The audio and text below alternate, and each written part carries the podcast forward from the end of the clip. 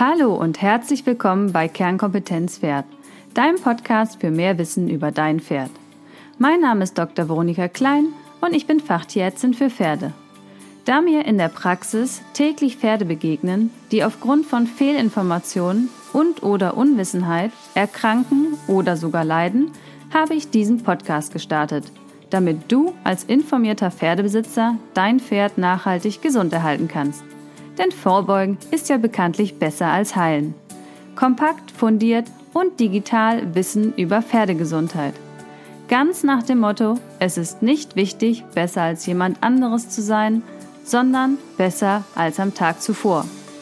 Und in diesem Fall für dein Pferd. Viel Spaß!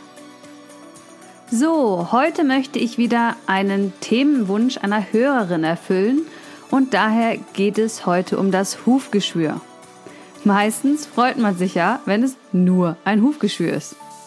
Aber was ist das genau? Wie kommt es dazu? Und wann ist das Hufgeschwür auch unangenehm? Das klären wir heute. Also, los geht's. Es dreht sich dabei alles um die Huflederhaut. Die Huflederhaut ist ja die Verbindeschicht zwischen der Hornkapsel und dem Hufbein, also dem Knochen im Huf. Ist diese entzündet, spricht man von einer Pododermatitis. Podo kennst du wahrscheinlich, übersetzt Fuß. Derma kann man auch häufig im Drogeriemarkt auf den Cremen lesen, das heißt nämlich Haut.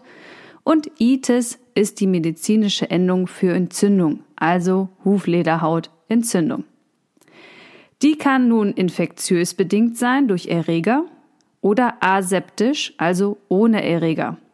Zum Beispiel durch Belastung, durch Fehlstellung, Trachtenzwang, zu kurzes Ausschneiden der Hufe ist ganz typisch, Schlag gegen die Wand, also alles, was irgendwie Quetschungen der Huflederhaut verursacht. Ebenfalls gehört übrigens die Hufrehe dazu.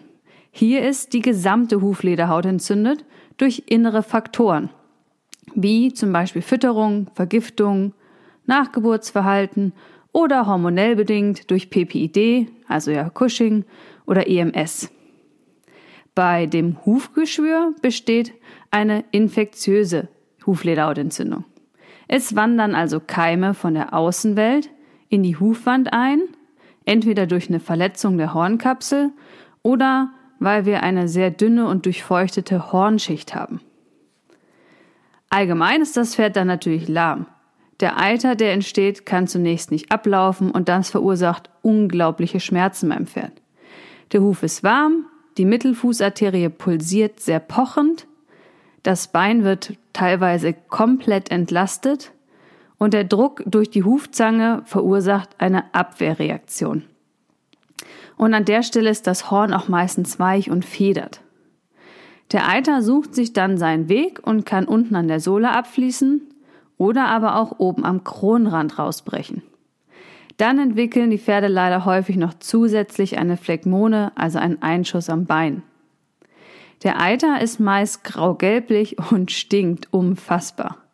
Einmal über die Hände gelaufen, hat man da echt länger was von.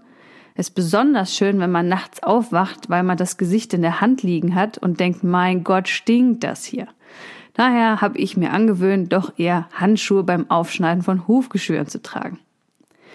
Ja, wie gesagt, der Tierarzt schneidet die Hufgeschwüre auf und ich bin immer ein Fan davon, ein relativ kleines Loch zu machen, ähm, so dass der Eiter abfließen kann, aber danach kann es auch schnell wieder zuhornen. So kann zum einen kein neuer Dreck hineingearbeitet werden ins Loch, so dass dann wieder ein Hufgeschwür entstehen könnte und zudem muss der Schutzverband dann nur kürzer drauf bleiben und die Pferde können schneller wieder auf die Wiese. Die Gefahr ist natürlich, dass sich das Loch zusetzt und der Eiter nicht abfließen kann und das Pferd dann wieder lahm geht. Dann muss das Loch natürlich vergrößert werden. Sinnvoll ist immer ein feucht warmer Verband. Dann kann der Abszess reifen. Das früher viel verwendete Rivanol ist übrigens für Pferde offiziell nicht zugelassen. Und dafür verwenden wir in der Regel Jod. Es handelt sich bei beiden um Desinfektionsmittel. Das eine ist gelb und das andere eher orange. Und eigentlich ist es eher wichtig, dass es warm und feucht ist, als die Art des Desinfektionsmittels. Man kann zum Beispiel auch Sauerkraut verwenden und das mit einwickelt. Auch das ist warm und feucht und hilft wirklich auch sehr gut. Der Geruch ist etwas gewöhnungsbedürftig.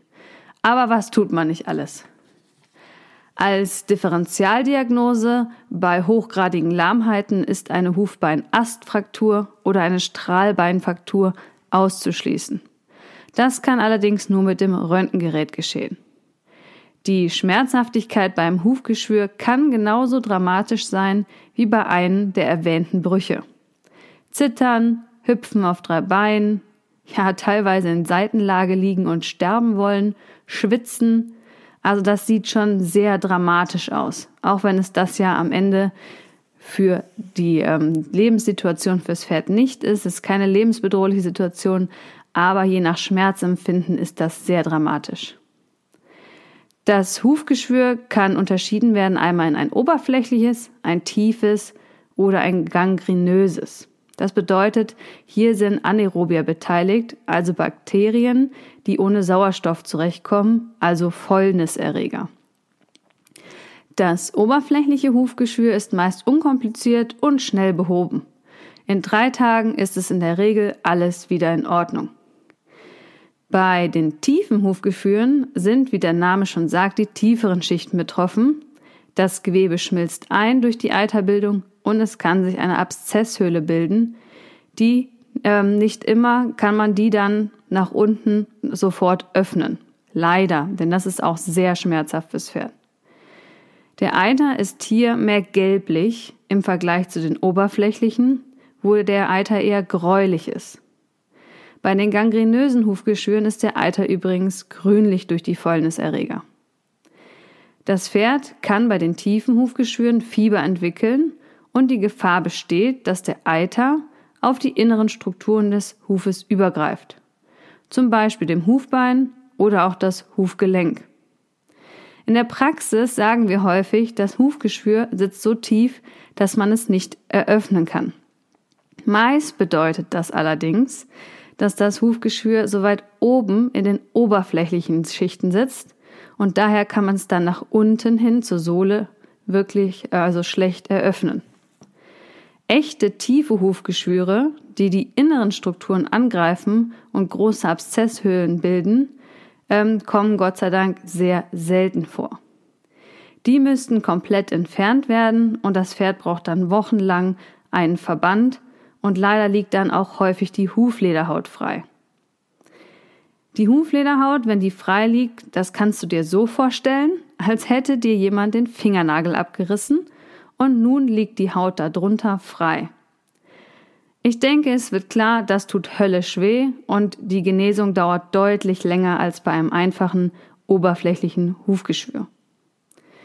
Ja, das gangrenöse Hufgeschwür, also mit den Fäulnisbakterien, das muss ähm, radikal weggeschnitten werden und ähm, deutlich intensiver betreut werden, denn die Infektion breitet sich sehr schnell aus und es kann großen Schaden verursachen. Es stellt also eine schwerwiegende Wundinfektion dar.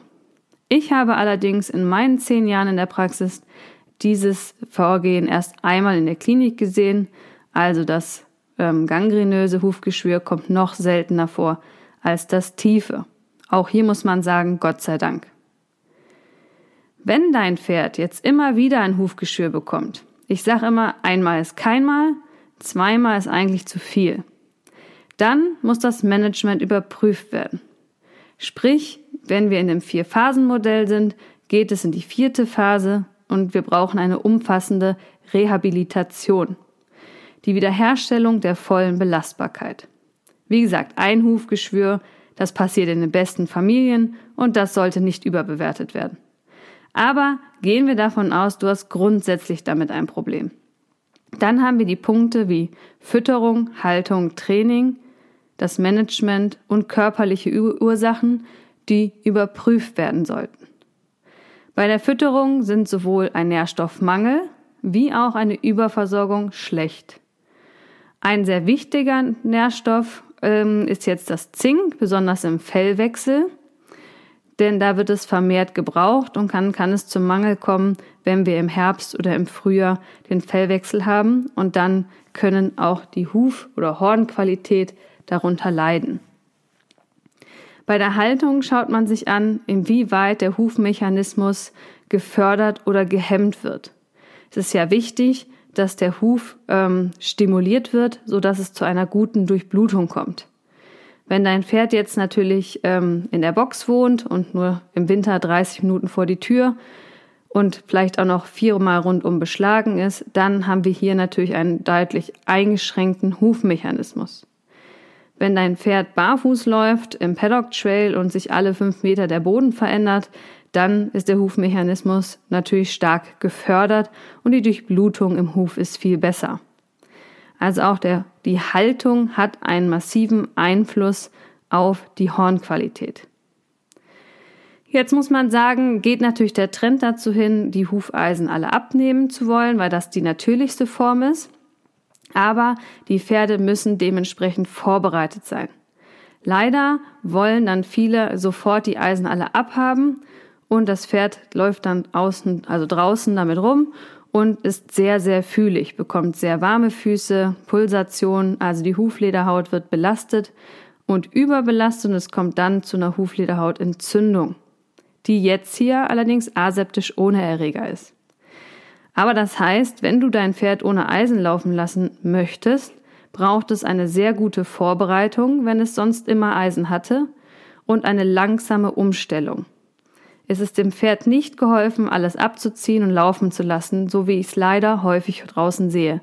Die Pferde leiden extrem, weil ihnen einfach die Füße brennen. Sinn macht es hier, wie gesagt, die Fütterung so aufzubauen über ein halbes Jahr, dass die Hornqualität schön fest ist und wir langsam das Pferd umstellen von Hufeisen zu ähm, Barfuß.